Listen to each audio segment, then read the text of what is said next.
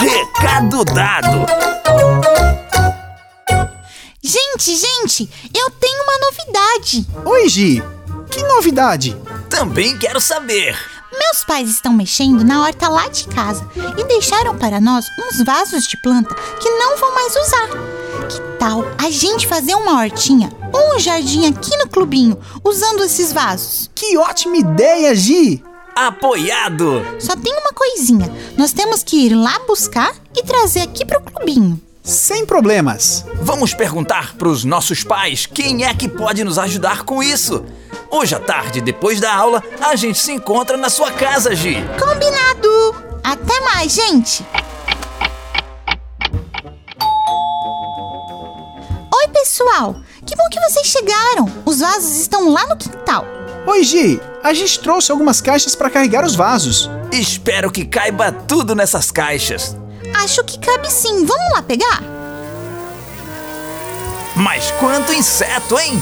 Deve ser porque estamos perto das plantas. Insetos gostam muito de plantas. É isso mesmo. Eles podem se abrigar nas plantas, comer as folhas ou até insetos que ficam entre as plantinhas. Hum, agora até me lembrei de um livro que li outro dia, falando que existem milhões de insetos no mundo. Muita gente se arrepia só de pensar nisso. É mesmo, Caçuça?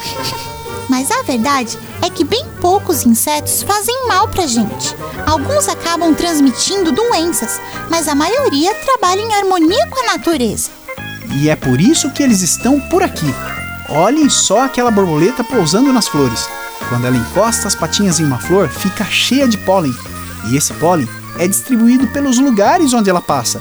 Isso se chama polinização e é fundamental para a reprodução das plantas. Falou bonito, hein, Noguinho?